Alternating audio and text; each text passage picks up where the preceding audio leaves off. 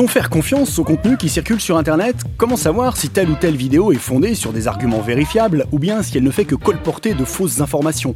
Comment faire marcher son esprit critique sur le web quand on est encore à l'école ou au collège? Peut-on faire confiance au tuto? C'est la question que nous nous sommes posée à l'occasion de la première édition du TutoFest, le festival des tutos au Quai des Savoirs à Toulouse. Cette question, nous l'avons posée à trois chercheurs en sciences sociales, Franck Amadieu, Cécile Rénal et Gilles Sahu, lors d'une table ronde animée par Sophie Arutunian. Peut-on faire confiance au tuto? Et vous, qu'en pensez-vous?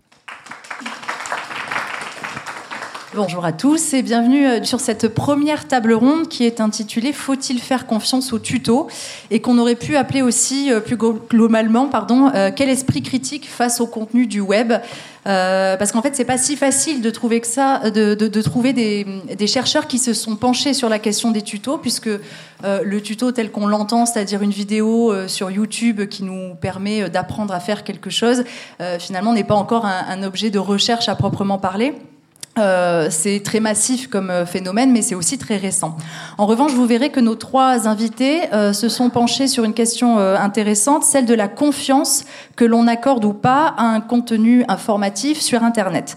Fait-on confiance aux vidéos parce qu'on fait confiance aux vidéastes? Est-ce qu'on fait confiance aux vidéos parce qu'elles sont bien notées? Est-ce que les jeunes vérifient les infos qu'ils trouvent dans les vidéos?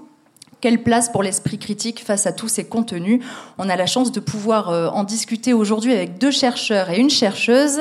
Euh, Franck Amadieu, à, gauche de la table, vous êtes enseignant-chercheur au laboratoire Cognition, Langue, Langage, Ergonomie à Toulouse. Euh, à côté de vous, Cécile Rénal, doctorante au laboratoire d'études et de recherche appliquées en sciences sociales et au centre d'études et de recherche en information communication de l'université Paul Valéry de Montpellier. Bienvenue. Euh, et enfin, Gilles Sahu, chercheur au laboratoire d'études et de recherche appliquée en sciences sociales à Toulouse. Bienvenue à tous les trois. Euh, je vous propose que vous puissiez chacun vous présenter et puis nous présenter aussi euh, vos recherches passées ou en cours qui sont en lien avec la thématique d'aujourd'hui. Évidemment, chacun d'entre vous pourra réagir aux propos de ses confrères ou consoeurs. On gardera quelques minutes aussi pour vos questions. N'hésitez pas du coup à en préparer puis à les garder euh, pour la fin de la table ronde. Euh, et puis on va commencer tout de suite. Du coup, je propose qu'on commence par vous, Gilles Sahu, puisque vous vous êtes euh, intéressé à pourquoi et comment on accorde sa confiance à un contenu. Et finalement, vous avez conclu que on n'agit pas de manière très rationnelle. pas toujours. pas toujours. Disons que qu'est-ce que ça serait une évaluation rationnel de la crédibilité d'information. Euh, il y aurait deux niveaux en quelque sorte d'analyse. Hein. Le premier niveau, ce serait celui de l'information elle-même, hein, du contenu, où on évaluerait donc la plausibilité d'information, euh, son actualité, est-ce que c'est récent ou au contraire périmé, sa cohérence interne, euh, et puis, on irait éventuellement vérifier euh, les, informations dont on douterait. Et il y aura un second niveau qui serait plus là au niveau de la source, avec deux critères euh, principaux, qui seraient l'un, l'expertise de la source. Est-ce que la source, finalement, s'y connaît hein, dans, le, dans, le, contenu? Et donc là, on serait attentif à la profession, les titres, les diplômes, etc. Et puis, il y aura un deuxième sous-critère qui serait les intentions de la source. Est-ce que la source a l'intention de dire le vrai ou en tout, cas ce qu'elle pense être vrai et elle s'interdit de manipuler, donc euh, finalement de désinformer. Voilà. Donc ça, c'est un petit peu la modélisation, on va dire, euh, idéale hein, de l'évaluation critique de l'information. Euh, dans la pratique, on se rend compte que bah, cette démarche-là, elle est rarement mise en œuvre parce qu'elle est très coûteuse. Mhm. Hein, on doit passer beaucoup de, temps, de, euh, de, ressources cognitives hein, pour euh, mettre en œuvre cette démarche. Donc, on est trop feignant, en fait, pour faire ça. Un peu, très souvent. C'est-à-dire Bon, il y a des tas de, variables possibles liées à la situation, aux enjeux, etc. Si l'enjeu est très fort, on va faire plus d'efforts. Hein, mais euh, voilà, donc euh, généralement, on procède de manière beaucoup plus rapide, avec des jugements instantanés, intuitifs, qu'on appelle souvent, on appelle des heuristiques. Et euh, alors, qui peuvent être de plusieurs types. on a constaté, donc ça a de nombreuses études qui montrent qu'il y a un effet fort du visuel, hein, c'est-à-dire vraiment de l'esthétique du site. Alors, ça peut s'appliquer aussi éventuellement aux vidéos, hein. la qualité graphique. Tous ces éléments-là, ça a un effet très fort sur la crédibilité de l'information dans un sens positif ou dans un sens négatif. C'est-à-dire que quelque chose qui est mal fait, ben on va s'empresser de le rejeter sans aller profondément dans le, dans le contenu informationnel. Euh, autre chose qui joue aussi, c'est euh, pour les jeunes, alors ça, c'est assez, euh, semble assez spécifique aux jeunes, c'est une assimilation de la quantité à la qualité et la crédibilité de l'information. Hein. C'est-à-dire que quand ils trouvent un, site où il y a beaucoup d'informations, ben, ça va avoir un, une espèce d'effet sur eux où ils vont se dire ben, oui, c'est crédible parce qu'il y a beaucoup d'informations. Euh, il y a encore les facteurs de, réputation. De réputation qui peut être visible par le biais des likes, des nombres de partages, des, commentaires aussi, qu'on retrouve beaucoup sur YouTube, hein, mais sur d'autres, sur les réseaux sociaux numériques aussi, et une réputation qui peut provenir aussi des discours entendus, discours de d'autres jeunes, discours des parents, discours des enseignants. Moi, ça, j'ai étudié ça de manière plus approfondie sur Wikipédia, par mmh. exemple où on a une transmission assez forte des opinions négatives des enseignants, euh, surtout à partir du lycée, et auxquelles les élèves majoritairement adhèrent.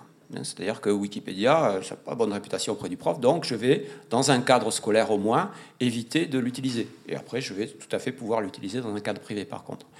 Donc il y a une forme de dissociation aussi euh, qui existe à, ce niveau-là entre le travail scolaire et puis tout ce qui est la sphère plus des loisirs.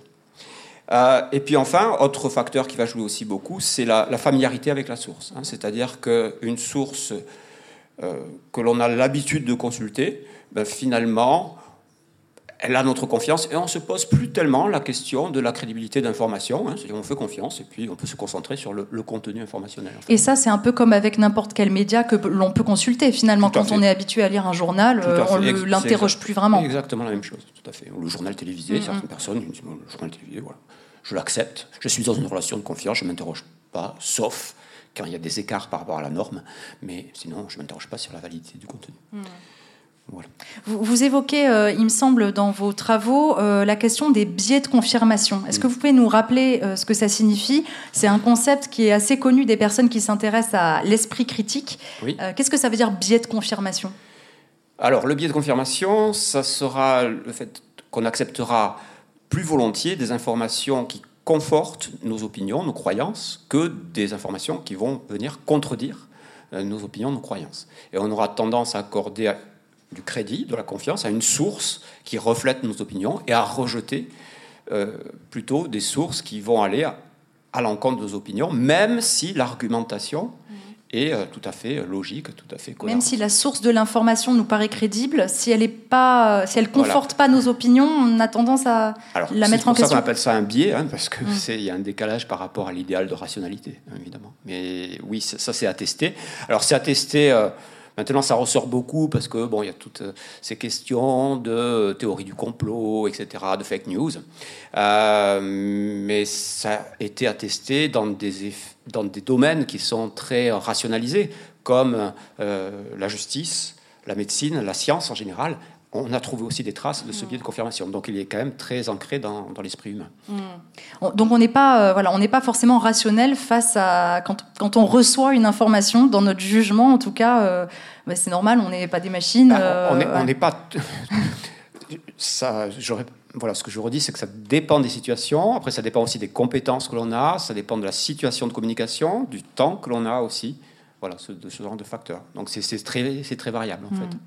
Franck Amadieu, vous avez aussi travaillé avec des jeunes dans une expérience euh, avec des jeunes de 5e, je crois, autour de la thématique de l'esprit critique. Est-ce que vous pouvez nous expliquer un peu vos, recherches et, que donnent ces, ces expériences? Euh, Oui, alors, euh, donc c'est un projet de recherche qu'on mène qui s'appelle un projet d'IMED avec Armel Vialard qui est dans la salle, inspectrice d'académie. Donc, c'est un, un, projet qui est mené auprès de six établissements, auprès de 5e.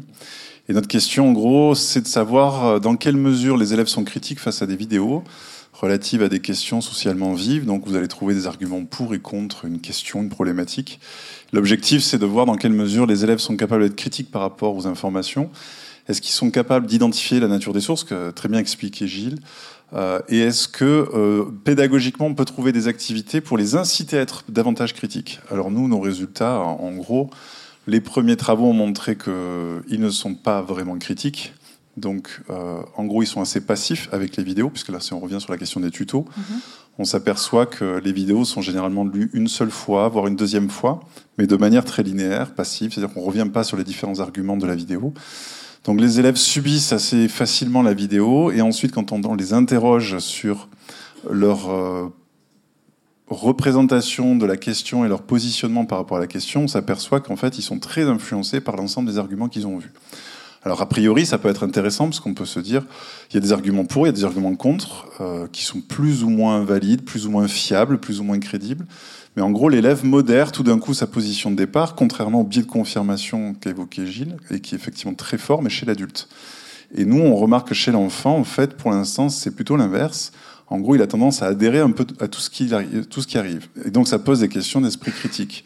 C'est-à-dire que si je balance n'importe quelle information à un enfant et qu'il adhère parce que, par exemple, il y a un critère d'autorité, euh, parce que c'est un adulte qui le dit, indépendamment du statut de la personne, ça pose des questions d'esprit critique. Donc là, en ce moment, on teste des activités pédagogiques pour inciter les élèves à essayer d'être un peu plus vigilants, notamment sur la, question de la source, puisque si je peux faire une parenthèse donc, sur ces résultats, on l'a répliqué euh, au moins deux fois, c'est-à-dire qu'on s'aperçoit que les élèves sont capables de vous dire qu'un scientifique est plus fiable, plus crédible qu'un expert du domaine au sens, euh, dans notre cas, on parle d'agriculture, par exemple, donc on a fait venir des agriculteurs. Enfin, c'est des acteurs en fait qui jouent, mais peu importe. Et euh, ils sont capables de dire oui, le scientifique est un peu plus crédible que l'agriculteur, qui lui-même est beaucoup plus crédible que n'importe qui qui est interviewé dans la rue. Sauf que quand on les met face à des vraies vidéos où c'est un agriculteur ou un scientifique ou quelqu'un interviewé, lambda, ben en fait, on s'aperçoit que les arguments traités par les élèves sont traités au même niveau quasiment. C'est-à-dire que la source n'intervient pas dans la compréhension des arguments et dans l'adhésion des élèves à ces arguments.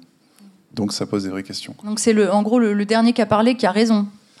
Alors ça, c'est, ça peut, oui, alors ça peut parce que ça, c'est des effets ce qu'on appelle de récence, c'est-à-dire que on adhère plus facilement à la dernière information qui a été euh, entendue. Mais ça, c'est des biais de disponibilité en mémoire, c'est-à-dire que quand on raisonne, on raisonne plus facilement sur ce qui est disponible en mémoire.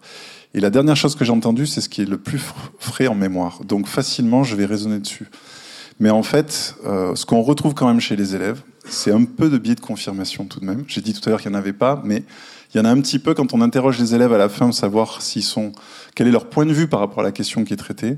Euh, on s'aperçoit qu'ils ont tendance à juger plus crédibles les arguments qui étaient euh, dans la vidéo, qui étaient en cohérence avec leur position de départ à eux en tant qu'élèves. Et à la fin, ils ont tendance à rappeler plutôt les arguments qui sont en cohérence avec leur position de départ. Donc ça veut dire qu'il y a un biais de mémoire.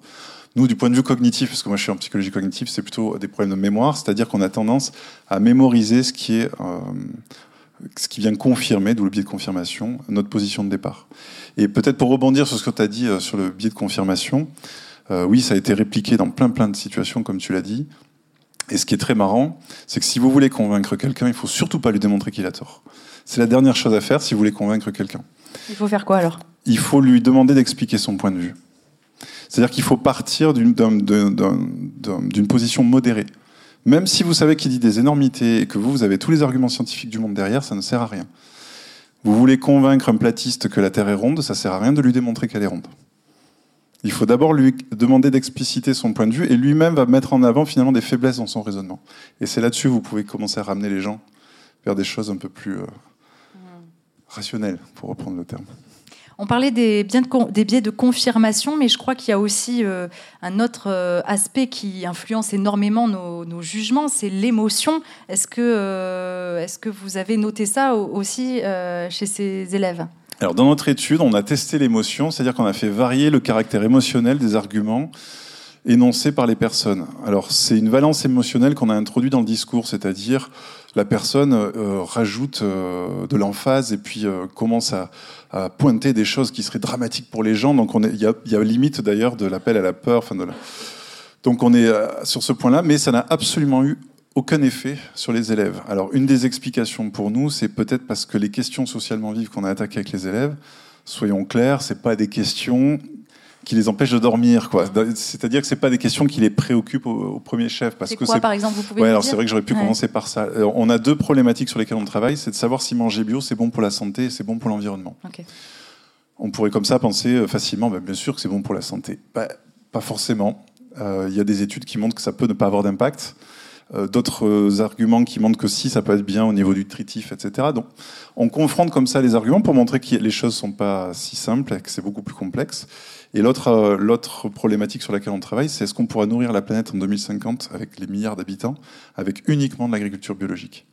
On peut comprendre que pour des élèves, ces questions-là, elles sont moins directes que des préoccupations quotidiennes qu'ils peuvent avoir. Donc, Il n'y a pas de fort impact émotionnel. Quoi. Ouais. Donc, du coup, je me demande dans quelle mesure l'émotion ici, elle reste hmm. sans effet parce que euh, ça les touche pas directement. Hmm, hmm. En revanche, on sait que pour tout ce qui concerne les fake news et théories du complot, euh, ça joue énormément euh, la peur, la surprise. Euh, le choc que peut représenter une information, euh, en général, euh, est, vecteur de partage. En fait, c'est pour ça qu'on partage l'info, c'est parce qu'elle a créé une émotion chez nous. et j'imagine que les personnes qui, du coup, fabriquent les vidéos le savent très bien. Oui, oui. Est-ce que vous pouvez juste nous dire sur combien d'élèves est menée cette étude? Est-ce que c'est des collèges de Toulouse? Non, c'est des collèges. Enfin, si, il y en a un Cugnot, on va dire pas loin. il y en a deux dans le, deux dans le Gers, deux à Tarbes et j'en oublie un. Non, je regarde Armel, qui sait plus. Il y a six établissements dans la région et en gros, ça représente 600, 650 élèves. Mmh. Euh, quand on s'est parlé pour, pour, préparer aussi cette table ronde, vous m'avez dit qu'il y avait des personnes qui étaient plus influençables que d'autres. Euh, vous m'avez parlé de croyances binaires. Qu'est-ce que c'est ça? Oui. Alors une chose qu'on essaie d'évaluer, même si c'est pas notre facteur principal, c'est ce qu'on appelle les croyances épistémiques. Les croyances épistémiques, en gros, pour faire court, c'est est-ce que vous êtes plutôt euh, relativiste ou absolutiste? Euh, Un absolutiste, c'est quoi? C'est quelqu'un qui va penser qu'il y a la vérité et il y a euh, la non-vérité. Donc, c'est-à-dire, soit c'est vrai, soit c'est faux. Ça peut pas être un entre-deux. Donc, en gros, si vous pensez que les scientifiques ont raison, bah, vous avez tort. Donc, vous êtes un absolutiste. C'est-à-dire que les scientifiques, ils donnent des points de vue complexes avec des, des limites et euh, des intérêts. Donc si vous pensez que le discours scientifique, il est multiple, euh, qu'on peut avoir raison, on peut avoir tort, que selon l'angle d'attaque qu'on prend, selon l'approche qui est prise, euh, selon les nouvelles connaissances qui émergent, on va remettre en question. Vous êtes un relativiste. C'est-à-dire que vous acceptez en gros que les choses sont un peu plus complexes. Et plus vous êtes relativiste, plus vous, êtes euh, plus vous avez cette euh, vision élaborée du monde, je dirais, et généralement, c'est beaucoup lié au, niveau de connaissance qu'on a dans le domaine. C'est-à-dire, plus vous avez de connaissances dans un domaine, plus vous êtes relativiste. Et plus vous avez ce profil-là, et plus vous êtes critique. Moins vous avez ce profil relativiste, plus vous êtes absolutiste, et plus facilement vous tombez dans le dogme. Plus facilement vous adhérez à des discours quels qu'ils soient. On est plus euh, sensible à, l'argument émotionnel d'une info quand on est. Euh, Je pense, oui, parce que vous le remettez moins en question, puisque vous mm. considérez que s'il y a certains critères, que ce qu'a très bien euh, cité Gilles, enfin, un ensemble de facteurs qui peuvent expliquer. l'adhésion ou en tout cas l'évaluation de, la fiabilité des informations, ben, si on a deux trois critères qui sont validés, ça nous suffit. On ne va pas chercher à remettre en question l'information puisqu'on considère que visiblement, c'est ça la vérité, donc il n'y a pas à chercher ailleurs. C'est souvent ce qu'on dit aussi euh, aux jeunes quand on fait de l'éducation aux médias, c'est qu'il est très tentant euh, de croire une fake news très spectaculaire, alors qu'en fait la réalité est parfois beaucoup plus complexe et ennuyeuse. Donc euh, on a moins d'intérêt à s'intéresser à une vraie info qu'à une fake news qui provoque chez nous quelque chose de beaucoup plus intense. Euh, Cécile Rénal, on en vient à vous. Est-ce que vous pourriez euh, nous préciser euh, votre métier et l'objet de vos recherches? Mon métier, c'est, je suis formatrice à l'INSPE de Montpellier. Je forme les professeurs documentalistes. mon projet de recherche, parce qu'elle est encore en cours. Vous faites une thèse. Je fais une thèse sur les pratiques d'évaluation juvénile concernant les médias sociaux et plus particulièrement YouTube. Euh, donc où j'en suis à l'heure actuelle, je suis sur l'analyse quantitative. Donc j'ai un échantillon à l'heure actuelle de l'ordre de 550, 600 euh, jeunes entre 11 et 18 ans interrogés. Collège, non Collège, et lycée.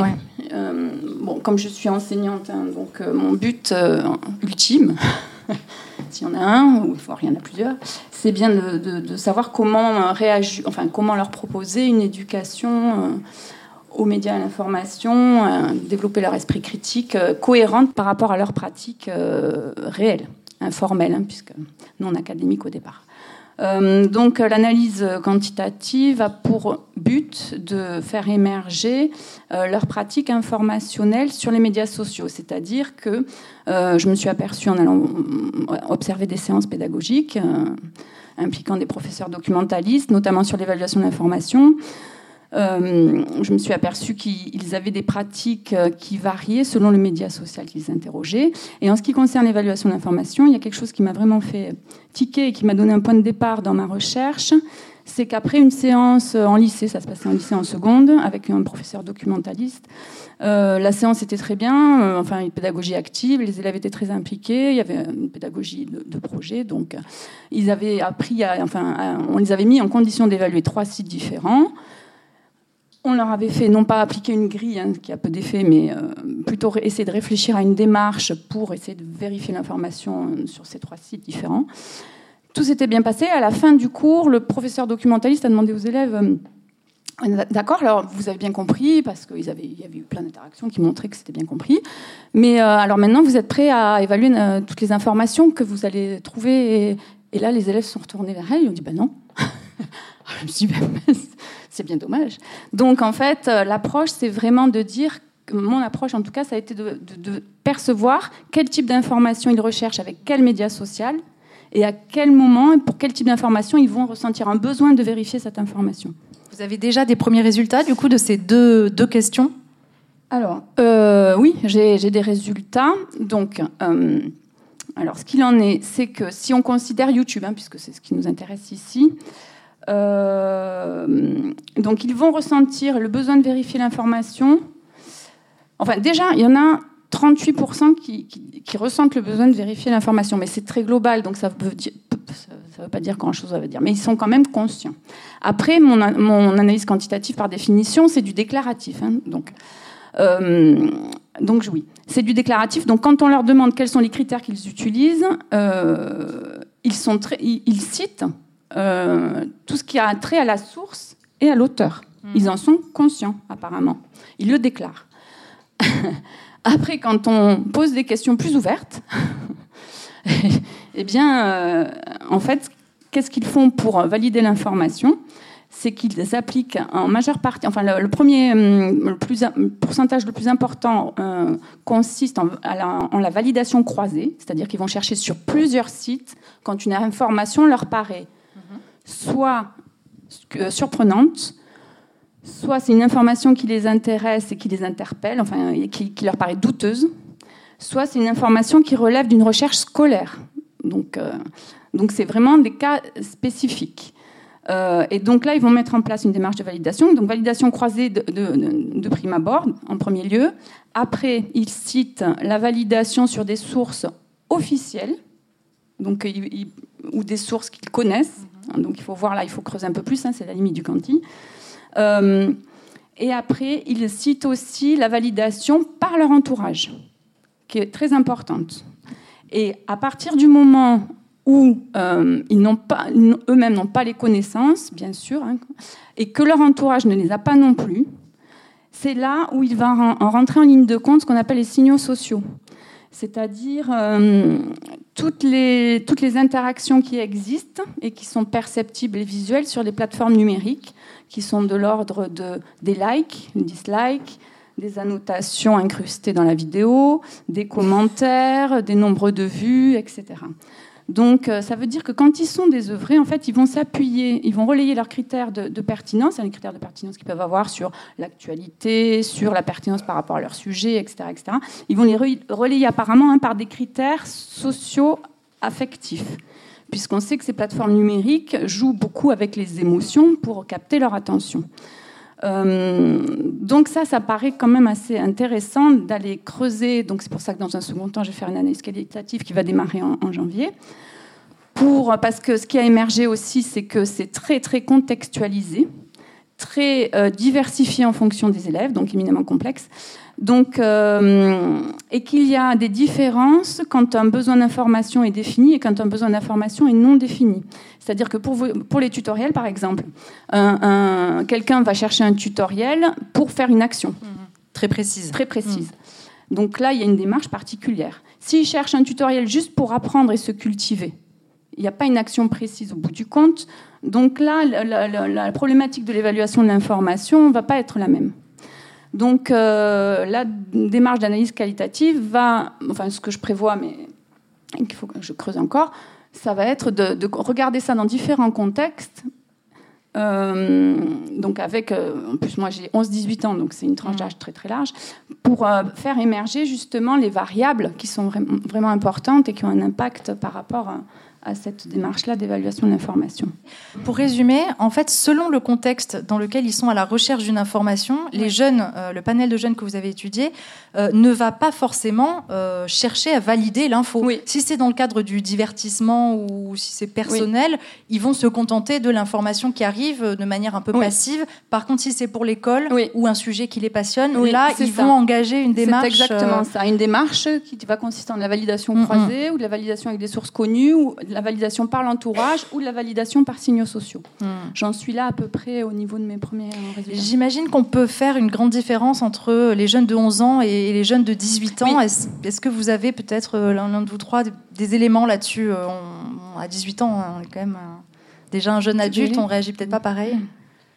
Oui, moi j'avais procédé à une analyse comparative par rapport à, par rapport à ça. Et donc effectivement, on voit, euh, ça converge, il y a plusieurs études qui convergent sur ça, qu'il y a une maturité finalement qui s'installe et que en moyenne, euh, les jeunes euh, on développe des critères beaucoup plus analytiques avec l'âge. Ils sont beaucoup moins naïfs hein, euh, à 18 ans qu'à 11 ans. Donc ça, ça confirme, l'intuition hein, que, Mm. que l'on peut avoir, hein, euh, effectivement. Euh, après, ce qu'on peut dire aussi, c'est que malgré ça, il y a quand même une forte hétérogénéité si on prend les jeunes de 18 ans. Ils sont pas tous, ils progressent pas tous au même au même niveau. Euh, ouais. Donc, Et est-ce que le risque aussi à vouloir absolument développer l'esprit critique en permanence, c'est pas qu'on ait des, bon, bah, des, des jeunes de 11 ans qui finalement croient un peu tout ce qu'on leur dit, mais des jeunes de 18 ans qui croient plus rien de ce qu'on leur dit?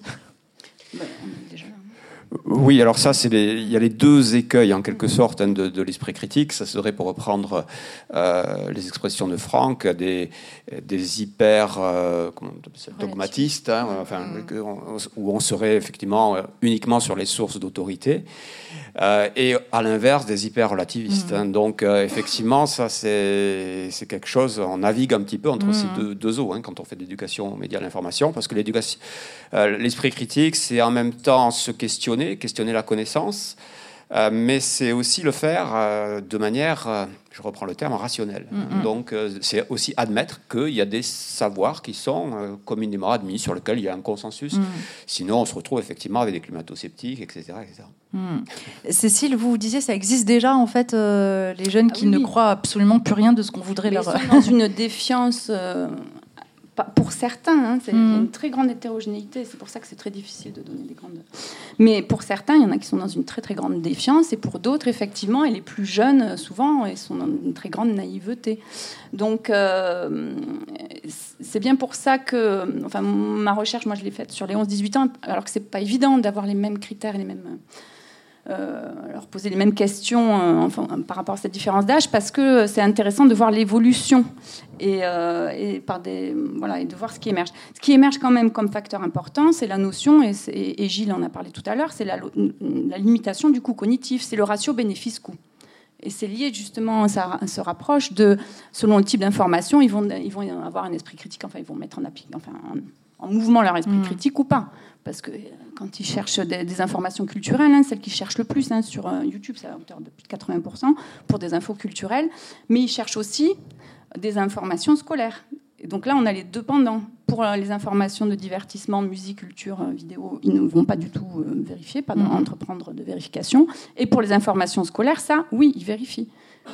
Donc, euh, on voit bien que c'est ce, facteur-là qui est, qui, est, qui est bien, qui est présent. Et l'impact des signaux sociaux. Comme euh, moi, j'ai relevé pas mal de verbatims, dont un qui est quand même euh, intéressant d'un élève de, de seconde, je crois, ou première, je sais plus, euh, qui dit ben, ce que je vous ai formulé vite fait tout à l'heure, c'est-à-dire que lui, alors, il vérifie en se, en, en recoupant avec d'autres sites, quels que soient les autres sites. Après, il, il s'appuie sur son entourage. Et puis, quand il se sent démuni, que personne ne sait, c'est là où il regarde les commentaires. Donc, euh, on voit bien que là, du coup, il y a la notion euh, d'autorité réputationnelle qui arrive et qui est vraiment propre euh, à, ces types, euh, à ce type de plateforme numérique. Mais je suis presque étonnée que ça arrive en troisième position, en fait. J'aurais pensé que les commentaires, c'était la première chose qu'on regardait avant même d'aller demander à ses parents ou d'aller voir un autre site par internet. Rapport alors, par rapport à mon quanti actuel, mmh. hein, et puis ça se confirme, non, c'est pas la première chose. Non, mmh. c'est vérifier, validation croisée, c'est-à-dire je vais sur plusieurs sites voir s'ils disent la même chose. Ça, mmh. c'est le premier. Et la validation pour l'entourage, et après, il vient vient l'impact des commentaires. Mmh. Euh, je pense qu'on est tous d'accord pour, euh, pour dire qu'il est très important à l'heure actuelle de faire de l'éducation à l'information et aux médias. Euh, c'est une question qui est d'actualité parce qu'on entend beaucoup parler de fake news, de théories du complot, etc. Pourtant, on nous a aussi beaucoup parlé des digital natives, ces jeunes qui sont nés avec des écrans entre les mains. Mhm. Euh, finalement, euh, on, a eu trop confiance, on, les, on a pensé qu'ils y arriveraient tout seuls et on se rend compte qu'en fait, non. Ben, en fait, les digital natives, c'est des compétences manipulatoires qu'ils peuvent avoir par essai-erreur devant des, des plateformes numériques. Ils peuvent développer d'autres compétences aussi, mais mais ce qu'il en est, c'est que c'est qu'ils ne raccrochent pas leurs compétences manipulatoires à quelque chose de théorique. Donc, euh, ils ont du mal à transférer sur d'autres dispositifs. Donc, euh, en fait, alors il y a ça d'une part. Et puis d'autre part, euh, quand on projette, les, quand les adultes projettent sur eux cette notion de digital natives, ils, se sentent très très mal à l'aise avec ça parce que ceux qui ne sont pas à l'aise avec le numérique, il y en a plein des élèves qui ne sont pas à l'aise avec le numérique, hein, c'est les écrits d'Anne Cordier qui qui ont révélé tout ça aussi. Et euh, eh bien, ils n'osent pas demander aux adultes parce que les adultes disent ah, mais Toi, tu es un digital natif, tu dois savoir faire. Hmm. Donc, à, partir de là, euh, non, effectivement, on est, c'est pour ça qu'on parle. Enfin, c'est Esther Arguitaille qui, en a parlé, qui a formulé le terme euh, digital naïf, plus hmm. que digital natif, qui voulait dévoiler ce, ce, ce trait-là. Quand on est hmm. devant des vidéos, est-ce qu'il y a des indices qui, nous, qui peuvent nous aiguiller sur la confiance qu'on peut avoir dans cette vidéo ou pas ou quand on, voilà, Est-ce qu'il y a des, des, caractéristiques d'une vidéo fiable ou d'une vidéo non fiable? Alors, si c'est une vidéo d'une personne qui parle, hein, euh, il y a quelque chose euh, qui est important, c'est la confiance qu'a la personne en, elle-même, ce qu'elle affiche comme confiance. Mhm. Et le fait, et, la confiance dans ses propos. Et plus une, une personne a, confiance, et moins elle doute visiblement, plus bah, ça rejaillira sur la crédibilité du propos. Euh, donc on a tendance mhm. à confondre en fait la, confiance en soi et la crédibilité de, l'information. Mhm. Bon, ça c'est quelque chose un petit peu psychologique. Je... Je sais aussi, par exemple, qu'il y a beaucoup de vidéos qu'on peut trouver sur des chaînes YouTube euh, qui euh, affichent volontairement des titres euh, extrêmement criards et des couleurs aussi extrêmement criardes, du type on va vous révéler tout ce que les médias vous cachent ou on va vous parler d'un secret mondialement secret. et, et, nous, on sait aussi en tant que journaliste que c'est vers ce type de vidéos que se tournent énormément les jeunes, alors que justement, ce sont des indices qui devraient nous alerter. Euh, oui, alors ça c'est un peu la, rhétorique du dévoilement, hein, euh, donc on retrouve dans les, dans les discours complotistes. Hein, ça je te laisse parler peut-être dessus. oui, non, mais c'est ce que tu dis. Mais je dirais qu'on le retrouve chez, dans chez les journalistes aussi. Mhm. Je vais te provoquer deux secondes, mais euh, les discours, les, les, titres un peu racoleurs, des fois, ça dépend des médias, on est d'accord. Mais on peut retrouver ce genre de discours aussi. En fait, on s'aperçoit qu'on est exposé à ça même dans des journaux. Mhm. Donc ça peut être difficile pour des élèves de faire la part des choses, justement, à un moment donné, parce qu'on est habitué à ce genre de rhétorique. Et après, pour revenir sur le digital native, justement, on lien avec ça. C'est ce que tu as dit, hein, c'est qu'il y a une variabilité très importante. Et euh, ce que montrent les travaux, c'est qu'ils sont bons pour euh, utiliser en surface les technologies. C'est-à-dire qu'en gros, quand il faut produire de l'information, la structurer, être critique, ils sont pas meilleurs que n'importe qui. Et euh, finalement, là où ils sont bons aussi, c'est qu'ils n'ont pas peur d'essayer de nouvelles choses dans les technologies par rapport à d'autres générations. Mais ils n'ont pas, de compétences euh, par ailleurs meilleures que n'importe qui pour traiter l'information. Et c'est pas parce que je passe ma vie sur Facebook, euh, sur Wikipédia et des blogs, etc., que je sais mieux critiquer l'information que quelqu'un qui n'a jamais mis les pieds sur Internet. Donc on le voit après, euh, l'outil ne fait pas la compétence. Quoi. Et c'est pour ça qu'il faut former aux médias et il faut former aux sources d'information. Et on s'aperçoit que traiter les sources d'information, il ne suffit pas de le décréter. Il faut avoir des connaissances et des compétences qui nous permettent d'évaluer ces sources d'information. Je vous prends l'exemple de la psycho. Je, m'occupais de mes étudiants de première année et je les formais à la recherche d'informations sur Internet, justement, et à la sélection de l'information en fonction des sources, etc. Ben, vous seriez surpris de voir ce que des étudiants de 19-20 ans choisissent comme source d'information pour un devoir académique. Pourquoi? Parce qu'en fait, ils découvrent la psycho et ils ont une très mauvaise représentation des sources fiables académiques. Donc en fait, ils n'ont pas les moyens, au niveau des connaissances, pour faire les évaluations des sources. Donc il faut, il faut, il suffit pas de dire attention, il faut aussi former, mais ça, ça dépend des, secteurs. Il faut former aussi euh, à ces, à ces critères-là. Oui, Cécile. Je veux rebondir. Parce que en plus YouTube euh, rajoute en la complexité à la complexité, puisqu'on peut le considérer comme un métamédia, c'est-à-dire un seul canal qui délivre tout type d'informations, alors que jusqu'alors, euh, euh, les, jeunes, puisque c'est la population qui me concerne, pouvaient euh, arriver au moins à avoir à repérer ça par rapport aux ressources imprimées. Ça, c'est plutôt du documentaire, ça, c'est plutôt de la fiction, ça, c'est à la rigueur de la docu-fiction. Bon, là maintenant, ils ont du divertissement, ils ont de l'académique, ils ont du, du médiatique. Tout est mélangé. Donc, c'est à eux de tout reconstruire a posteriori. Et s'ils n'ont pas les connaissances, ils ne peuvent pas avoir, et personne ne peut avoir toutes les connaissances, ils ne, sont pas outillés pour mener euh, une démarche euh, pertinente. Mais du coup, ces connaissances viennent, j'imagine, avec l'expérience et avec la culture et donc avec l'âge. C'est quand même difficile à 11 ans de, ben, d'avoir tout ça. Euh, non, je pense que ce qu'il faut retenir, enfin, après, voilà, c'est mon, point de vue, c'est plutôt enseigner la complexité, le questionnement, et qu'il n'y a pas des réponses. Alors, c'est complètement paradoxal avec l'univers du numérique qui est binaire en soi, hein. par les 0 1, mais euh, tout est calcul.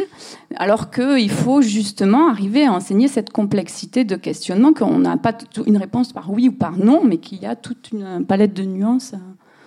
Ouais, et, si je peux rajouter, je pense qu'il faut former aux sciences et à la validité de l'information. Et je pense qu'on est très mal formé encore actuellement à la validité de l'information. C'est-à-dire que je trouve une source scientifique, par exemple, qui me dit que l'homéopathie, c'est formidable, ça marche super bien. J'adhère. Sauf que si je regarde des méta-analyses des gens qui font des études sur les ensembles des études et qui remoulinent tout ça, les conclusions, c'est que l'homéopathie n'aurait pas d'effet autre qu'un placebo. Qui je crois? Dans les deux cas, j'ai un scientifique qui m'a dit quelque chose. En fait, il faut s'intéresser aux méthodes qu'il y a derrière qui permettent de valider ou pas la connaissance. En tout cas, dans, avoir, atteindre un certain niveau de validation. On n'est jamais sur du 100%, bien sûr. Et ça, je pense qu'on est très mal formé. Oui, parce que sur ce débat de l'homéopathie, qui est un peu, euh, bah, qui est un bon exemple en fait, même en tant qu'adulte, on a beaucoup de mal à, prendre position euh, parfois parce que on ne sait pas quelles sont les bonnes sources et effectivement euh, qui croire. Euh, justement, la question de qui croire au final. Gilles Sahu, vous dites que Aristote l'a posé déjà dans d'autres termes.